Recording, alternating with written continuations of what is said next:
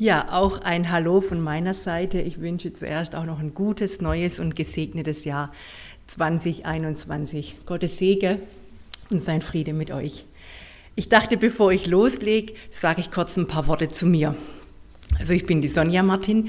Ich bin seit knapp drei Jahren in Wassertrüdinge, dort in der Gemeinschaft als Gemeindediakonin tätig und ich darf dort auch im Gemeinschaftshaus wohnen, was ich sehr genieße. Ursprünglich komme ich aus dem Hohenlohe, so kurz vor Heilbronn. Da bin ich auch geboren in Heilbronn und ähm, habe in Bad Liebenzell meine Ausbildung gemacht, äh, Gemeindepädagogik. Und genau, bin jetzt froh, freue mich hier zu sein. Und ich habe auch eine Begleitung mitgebracht, meine Mutter, die macht ein paar Tage Urlaub bei mir. Und äh, dann habe ich gesagt, ah, darfst mitkommen, begleitest mich und dann äh, haben wir den Tag auch, erleben wir den Tag auch gemeinsam. Ja, ich möchte starten und dazu möchte ich mit einem ersten Bild starten. Eine Dame, Hattie Green. Hattie Green. Hattie Green, das ist die Kurzform ihres Namens. Und sie war die reichste Frau der Welt ihrer Zeit. Sie war eine erfolgreiche Geschäftsfrau und sie spart sich aber am Ende zu Tode. Sie hinterlässt 100 Millionen Dollar. Die Hattie Green fällt nicht auf durch Mode oder auch nicht durch Beauty, nicht durch tolle Frisuren und sie fällt auch nicht auf durch großzügige Spende. Was man ihr nachsagt, was bleibt, ist ihr merkwürdiges und knausriges Leben. Als sie als junge Frau von ihrem Vater 1200 Dollar bekommen hat, um sich in New York ein Ballkleid zu kaufen, hatte sie sich eins gekauft für 200 Dollar und den Rest gespart. Das finde ich noch nicht merkwürdig als, als Schwäbin, gell? als Schwabe. Kein, kein bisschen merkwürdig, aber es wird noch merkwürdiger. Je älter sie wird, je komischere Züge nimmt sie an und sie wird merkwürdig sparsam. Nämlich, man sagt, sie isst im Restaurant nur ein Toast ohne Butter und äh, einen Eintopf. Sie gibt kein Trinkgeld und sie wohnt in einer Wohnung am Stadtrand von New York, an der Vorst Vorort, und sie lebt dort zwischen deutscher und irischer Einwanderer. Sie trägt alte, stinkende Kleider. Sie hat meistens nur ein so schwarzes Kleid und wenn das dreckig und schmutzig wird und staubig, dann tut sie erstmal nur das Saum reinigen lassen. Sie wird von der Zeitung als die am wenigsten glücklichsten Frau New Yorks gekürt. Es gab krasse Geschichte über ihr Leben. Man sagt, sie hat eine ganze Nacht verbracht, eine 2-Cent-Briefmarke zu suchen. Und ihren Haferbrei, denn ist sie kalt, denn die Milch zu erwärmen, dafür sei sie viel zu knausrig. Und die böseste Geschichte, die man erzählt, war es, dass sich ihren Sohn beim Schlittenfahren das Bein vertrete und sie sei wohl zum Arzt, aber sie hat nicht die teure Behandlung bezahlt. Sie selber starb 1916 vermutlich nach einem Schlaganfall und die empfohlene OP, die hat sie abgelehnt, weil 150 Dollar ja schließlich zu teuer sei. Ja, die reichste Frau lebt wie eine Bettlerin. Müssen wir kurz warten. Nochmal eins zurück. Unter das Bild kommt eigentlich noch ein Text. Genau. Die reichste Frau lebt wie eine Bettlerin. Und der heutige Bibeltext, der soll uns aufrütteln und wach machen, dass uns nicht dasselbe passiert. Ich möchte den Bibeltext lesen aus Epheser 1, Vers 3 bis 14.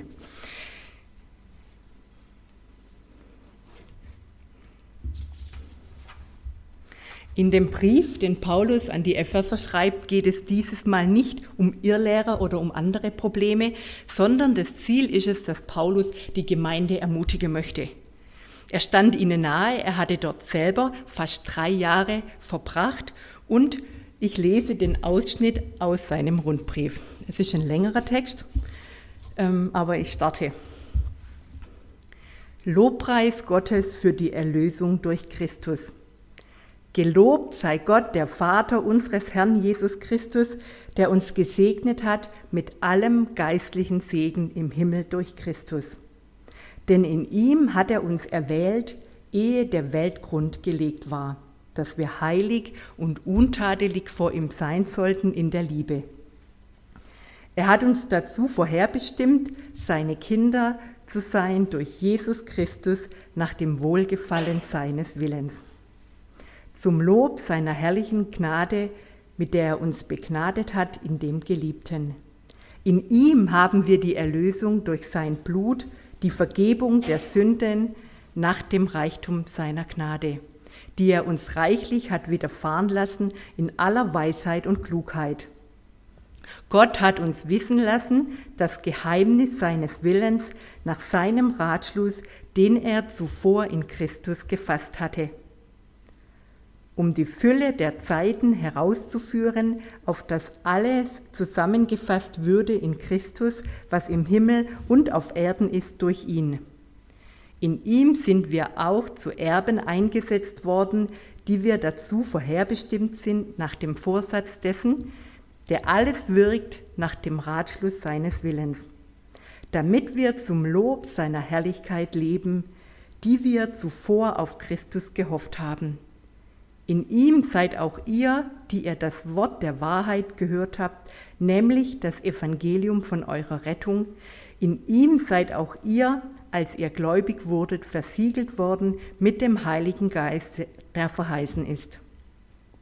Welcher ist das Unterpfand unseres Erbes zu unserer Erlösung, dass wir sein Eigentum würden zum Lob seiner Herrlichkeit. Wow, was wir alles haben. So ein Reichtum. Begeistert uns dieser Text, wenn wir diese Zeile lesen, diese Worte lesen. Fasziniert es uns, wenn wir das Bibelwort lesen. Wisse wir, weißt du, wie reich du beschenkt bist? Oft sehen wir ja nur auf das, was wir nicht haben. Wir können ja mal in uns hineinhören, was man vielleicht die letzte Woche so gesagt hat. Das können wir nicht, das haben wir nicht, ja, zu Hause bleiben oder was auch immer. Wir sehen so oft nur auf das, was wir nicht haben. Der Höhepunkt dieses Textes ist es nämlich, dass Gott uns als seine eigenen Kinder angenommen hat. Ich sage es nochmal mit anderen Worten, Gott hat uns adoptiert.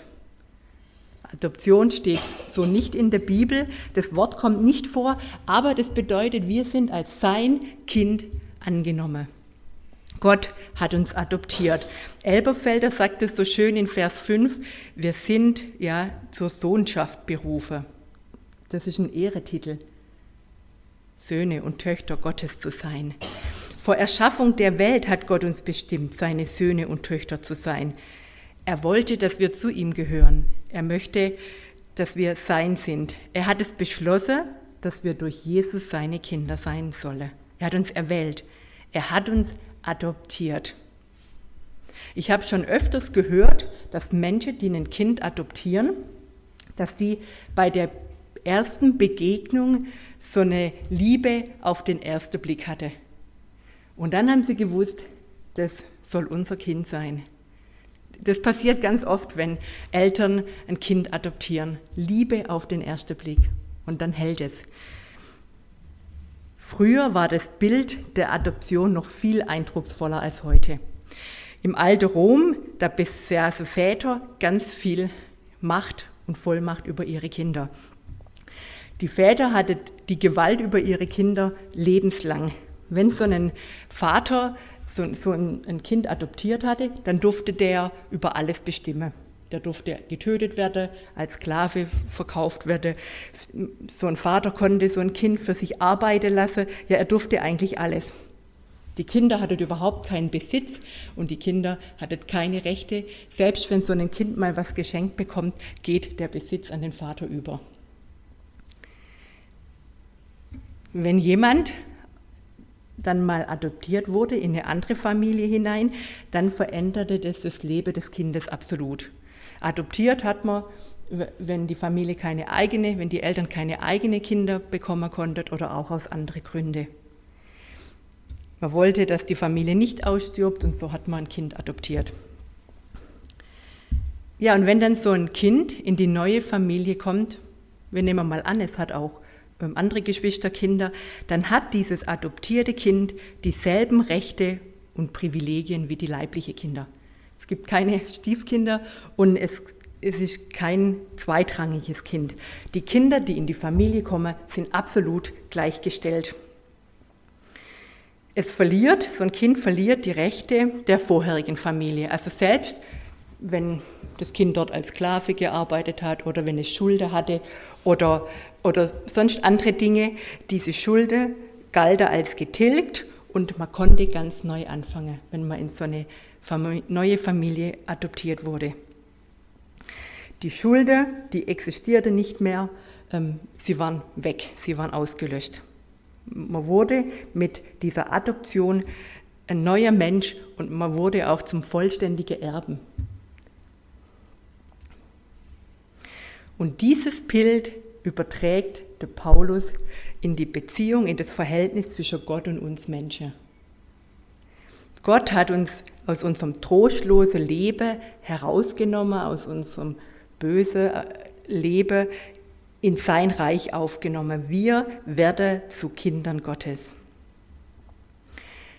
Das Bild der Adoption beschreibt der Paulus an mehrerer Stelle, auch in Galater 4, Vers 1 bis 7, wer das vielleicht mal nachlesen möchte, beschreibt das ganz deutlich. Aber das heißt, die Vergangenheit wird ausgelöscht und man wird ein ganz neuer Mensch und man kann ein neues Leben beginnen und ähm, man kommt aus der, dem, dass man vom Böse beherrscht, beherrscht wurde, in, in, in die Gotteskindschaft.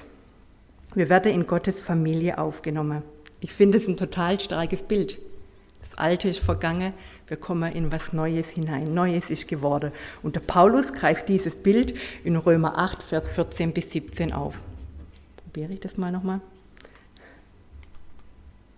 Jetzt haben wir beide.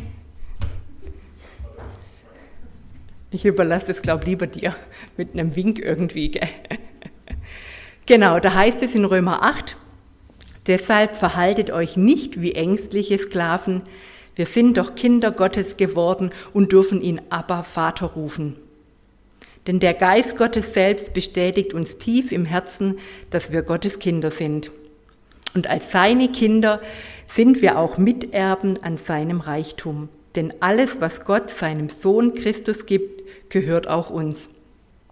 Doch wenn wir an seiner Herrlichkeit teilhaben wollen, müssen wir auch seine Leiden mit ihm teilen. Ein gläubiger Mensch erhält, empfängt alle Privilegien und Pflichten eines Kindes der Familie Gottes. Wie stark.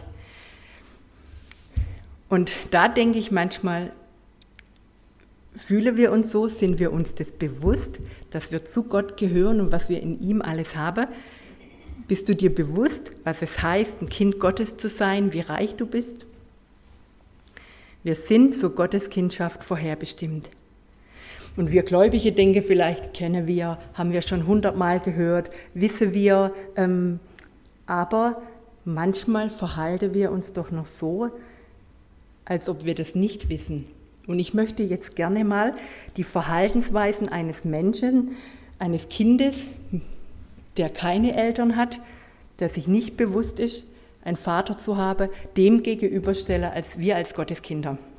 Und ähm, genau. Und zwar habe ich da auf der einen Seite ähm, das Waisenkind. Das sind Kinder ohne Eltern. Es könnte vielleicht auch ein Kind sein, ein Straßenkind. Stellen wir uns mal vor, Brasilien, Straßenkind. Es lebt da ohne Eltern ein Kind.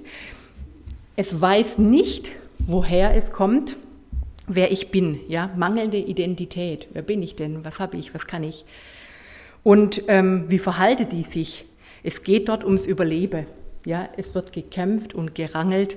Es gibt nämlich nie genug. So ist die Grundannahme und ich will mal sagen, die Lebenslüge. Ja? Es gibt nicht genug.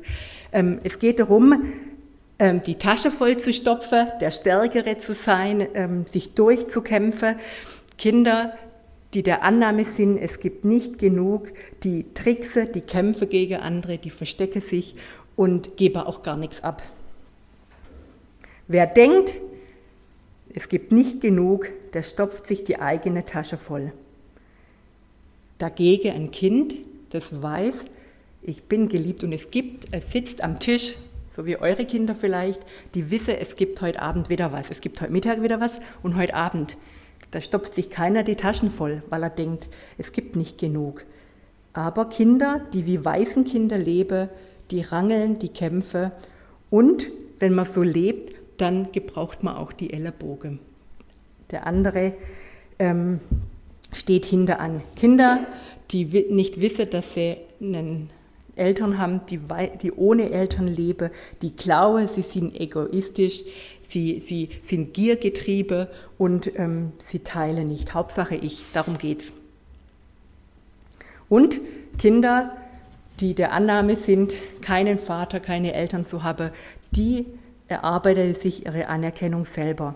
Man beweist sich durch eigene Stärke, man, man macht den anderen klein, man tut sich selber groß machen, man ist stolz, vielleicht auf die eigene Stärke, auf das eigene Können und man verachtet die anderen und hält sie wirklich klein und erachtet sie gering.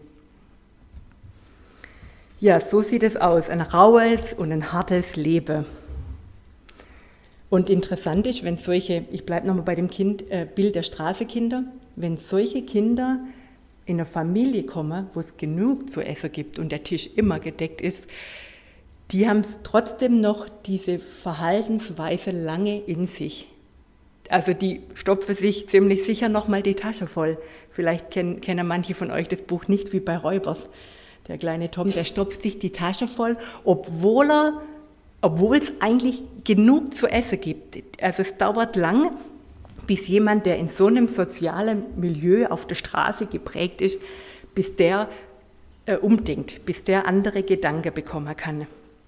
Das, hilft, das prägt sich tief und man bekommt es wirklich nicht so leicht los. Und jetzt stelle ich die Frage an uns, ja, in welche Bereiche haben wir noch solche Muster? Wir verhalten uns, als ob wir uns unsere Anerkennung selbst erarbeiten müssen. Ja, wie viel, ich nenne es mal Waisenkind-Mentalität haben wir noch in uns? Ja, ich mache mich selber groß oder ich hamster oder ich kann nicht teilen, weil ich denke, es muss ja mir zuallererst reichen oder wie auch immer. Da könnte man ganz viel noch sagen. Bist du tief drinnen ein Waisenkind? Wie sieht das Leben aus nach der Adoption, nachdem Gott uns als seine Kinder annimmt? Und da stelle ich jetzt mal die Seite gegenüber. Man sieht schon Gottes Kindschaft. Wir tragen den Ehretitel, die Gläubige tragen den Ehretitel Sohnschaft, Töchter Gottes. Und da ist jetzt schon ein Unterschied. Kinder Gottes wissen, woher sie kommen. Sie haben einen Vater und ihr Vater, König, der ist König, der ist Herr, der ist Gott. Und Kinder, die Gottes Kinder sind, die wissen, woher sie kommen.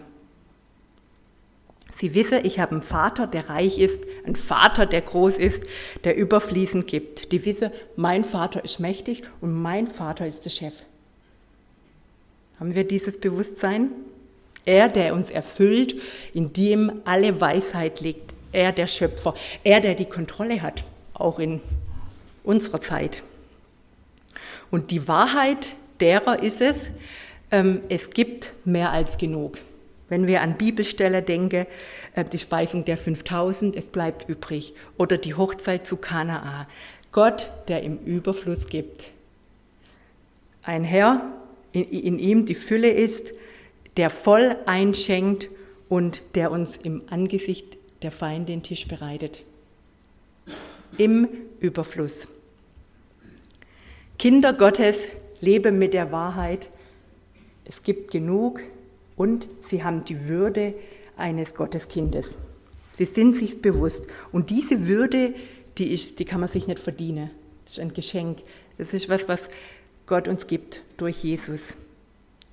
Gott betrachtet die Gotteskinder so, wenn wir, wenn wir Kind Gottes werden und die Vergebung annehmen, als hätten wir nie gesündigt. So betrachtet uns unser himmlischer Vater, der König. Wir sind bedingungslos und absolut angenommen. Hast du die Entscheidung, klare Entscheidung getroffen, mit ihm zu leben als Gotteskind? Die meisten wissen das. Ich bin geliebt, die meisten wissen das. Gott ist der gnädige Gott, ich bin gläubig. Aber vielleicht haben wir an mancher Stelle noch so eine Art und Weise wie so Waisenkinder. So eine Mentalität, ich komme zu kurz. Ich bin manchmal sogar erschrocken, wenn ich Christen sehe, ähm, wie in denen, was aus denen herauskommt. Ich denke manchmal, die sind jetzt 70 und 80 und sie leben auch noch manchmal so. Und ich entdecke das bei mir sogar auch, dass ich merke, ich verhalte mich gerade so, als ob ich nicht genügend Anerkennung bekomme. Oder ich verhalte mich so, als ob es nicht genug gäbe. Und darum geht mir es heute Morgen. Ja, wo habe ich noch Punkte, wo ich lebe wie Kinder, die sich nicht bewusst sind, dass sie alles haben. Wie gehen wir um in der aktuellen Situation? Ganz normal wie die Welt? Oder unterscheiden wir uns wie? Unterscheiden wir uns von denen, weil wir wissen, wir haben einen Vater, der die Kontrolle hat, die absolute Kontrolle. Und der uns auch, wie wir im Bibeltext gelesen haben, diese ganze geistliche Segnungen bereithält. Verhalten wir uns so? Wie viel Waisenmentalität haben wir noch in uns? Wir gieren, haben das Gefühl, wir kommen zu kurz. Wir haben es dann vielleicht auch. Leben wir oft so, als ob wir keinen himmlischen Vater haben, der im Überfluss gibt, der uns liebt. Ich wünsche jedem, dass wir vielleicht in dem Punkt, wo wir noch solche Verhaltensmuster haben, dass wir da herauskommen aus diesem Muster. Dass wir immer mehr zu dem hinkommen, eine gewisse Gelassenheit und das Wissen und die Zuversicht, ich habe einen Vater, der kann alles, der weiß alles, der hat die Kontrolle und der hat uns eine Fülle an Segnung und vor allem auch, er schenkt uns das ewige Leben, die Perspektive, die, das Ziel, die Perspektive in Ewigkeit.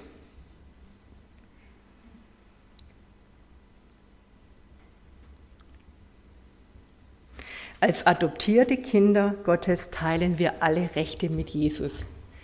Im, im Gleichnis vom verlorenen Sohn sagt ja der Vater zu dem Sohn, was mein ist, ist dein. Wir haben ähm, die himmlische Segnung, wir, wir dürfen daraus leben. Gott hat uns adoptiert, um uns mit den himmlischen Gütern zu segnen. In dem Text, den ich gelesen habe, da steht ja eine Fülle von Segnungen, ganz, ganz viel. Ähm, das kann man gar nicht so schnell aufnehmen, was da steht. Und deshalb möchte ich jetzt nochmal drei Dinge herausgreifen, die wir in dem Bibeltext gelesen haben, ähm, was wir in Jesus haben. Wir haben ganz schön viel. Wir haben den geistlichen Segen im Himmel durch Christus. In Vers 3 lesen wir das. Da heißt es, der Gelobt sei Gott, der Vater unseres Herrn Jesus Christus, der uns gesegnet hat mit allem geistlichen Segen im Himmel durch Christus. Also er, eine andere Übersetzung sagt auch, wir haben einen Zugang zu der himmlischen Welt. Das bedeutet zuallererst, dass Gott uns durch Jesus äh, mit ihm versöhnt hat. Wir sind mit Gott versöhnt. Also dieses diese Gotteskindschaft. In ihm haben wir die Erlösung und wir haben Vergebung. Wir haben die Gabe des Geistes. Wir haben Kraft von Gott. Wir, haben, ähm, wir, wir können seinen Wille tun durch die Kraft des Heiligen Geistes und wir haben das ewige Leben. Und das Schöne ist es, dass wir ja hier nicht von irgendwas reden, was erst irgendwann mal kommt, sondern schon jetzt sind wir erlöst. Schon jetzt beginnt die Ewigkeit in unserem Herzen. Schon jetzt dürfen wir ähm, Vergebung erfahren. Wir dürfen schon jetzt aus der Kraft Christi leben. Das ist eine gute Nachricht, ja? Wir haben einen Zugang zu der himmlischen Welt. Eine weitere Folge der Adoption ist es, dass wir Erben sind. Was für ein Reichtum. Wir sind Erben. Wir haben ein großes Erbe und wir sind sein Eigentum. In Vers 11, da heißt es, in ihm sind wir auch zu Erben eingesetzt worden. Wir sind dazu vorherbestimmt, nach dem Vorsatz dessen, der alles wirkt, nach dem Ratschluss seines Willens. Wir dürfen annehmen, was er, was Gott für uns bereitgestellt hat. Das ewige Leben, das schon jetzt beginnt, wir sind jetzt schon Kinder Gottes und wir haben unsere Identität in ihm. Ein Herr Newton sagte mal, wir müssen, wir müssen das Evangelium nicht lesen wie ein Notar ein Testament liest, sondern so, wie es der rechtmäßige Erbe liest. Der Erbe, er sagt sich bei jedem Satz voller Freude und Jubel, das ist für mich, das ist alles für mich. So dürfen wir die Bibel lesen und auch diesen Text für mich. Und ein drittes, womit wir gesegnet sind, nämlich wir haben den Heiligen Geist. Da lese ich nochmal Vers 13 bis 14, da heißt es, in ihm seid auch ihr, die ihr das Wort der Wahrheit gehört habt, nämlich das Evangelium von eurer Rettung. In ihm seid auch ihr, als ihr gläubig wurdet, versiegelt worden mit dem Heiligen Geist, der verheißen ist. Welcher ist das Unterpfand unseres Erbes? Zu unserer Erlösung, dass wir sein Eigentum würden, zum Lob seiner Herrlichkeit. Der Heilige Geist bestätigt, dass wir zu ihm gehören. Ich treffe manchmal Christen, die sind sich an der Stelle unsicher. Bin ich wirklich ein Kind Gottes?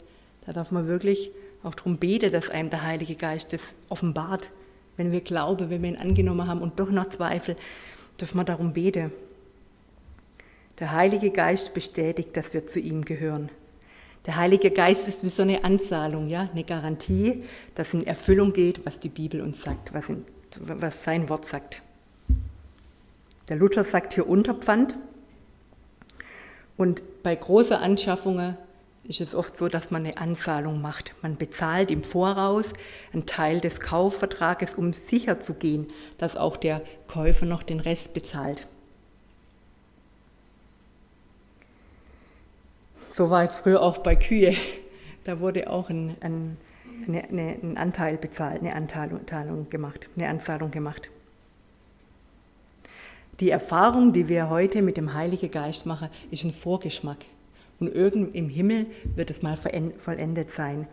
Wir erleben vollkommene Freude, vollkommene Friede, eine, wirklich eine heile himmlische Welt. Und wir dürfen sicher sein, dass sich diese Verheißungen, die Gott uns gibt in seinem Wort in der Bibel, dass sich diese erfüllen. Wir sind beschenkt, wir haben ganz schön viel. Und der Paulus, der ermutigt in diesem Text mehrmals, dass wir darauf antworten sollen. Nämlich wir sollen mit Dank und Lob antworten. Mit Dank und Anbetung sollen wir darauf antworten, was er uns alles schenkt. Das kommt dreimal vor in dem Text. Und ähm, ich möchte ermutigen, ja, zu antworten und Gott zu danken für die Fülle, die er uns schenkt und was wir in ihm haben. Ich wünsche euch und mir, ja, dass wir nicht länger wie Waisenkinder leben, sondern macht euch bewusst, was wir alles in und durch Jesus haben. Der C.S. Lewis sagte mal so ähnlich, ähm, er sagte, mir gebe uns mit viel zu wenig Freuden zufrieden. Wir sind Kinder, wir spielen in einem dreckigen Hinterhof im Schlammloch und planschen dort. Und dann kommt jemand vorbei und sagt, hey, Hast du nicht Lust auf einen Ausflug ans Meer zu machen, um dort zu spielen? Und wir sagen, nö, das kenne ich nicht. Wir sagen, möchte ich nicht. Und wir spielen weiter im Schlammloch. Und dann sagt er kurz gesagt, wir sind viel zu schnell zufriedenzustellen. Lasst uns Schlammpfütze und Schotterplätze verlassen und unseren Fokus auf das richten, was wir haben.